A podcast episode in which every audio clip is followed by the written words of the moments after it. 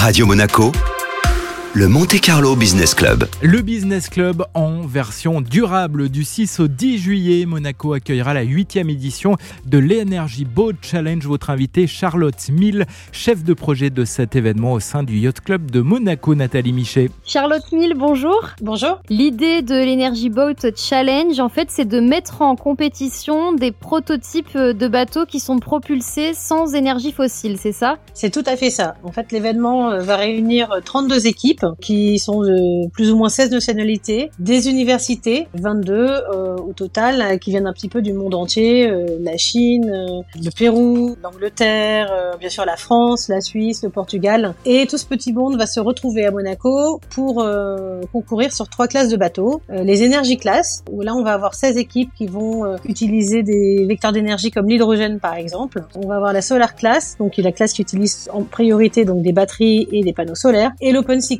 où là on a les bateaux euh, qui sont déjà disponibles sur le marché en tout électrique. Alors, il y a beaucoup de participants, vous le disiez, il y a notamment des universitaires, il y a aussi des professionnels euh, du yachting et de l'énergie.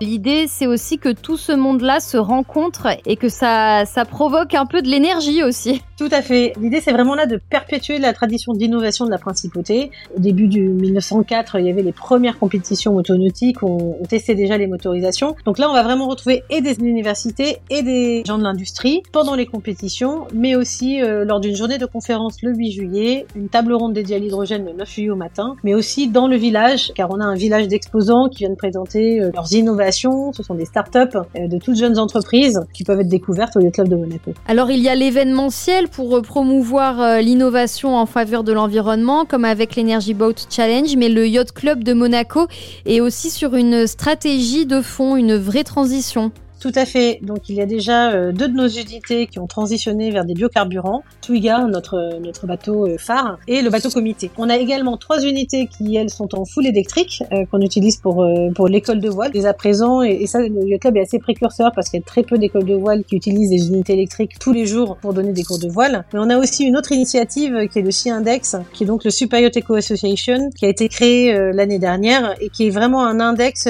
dont la cible est les yachts de plus de 40 mètres et c'est pour évaluer les émissions de CO2 et accompagner les propriétaires de yachts dans ce cheminement vers la décarbonisation. Charlotte Mille, merci beaucoup. Merci à vous Nathalie.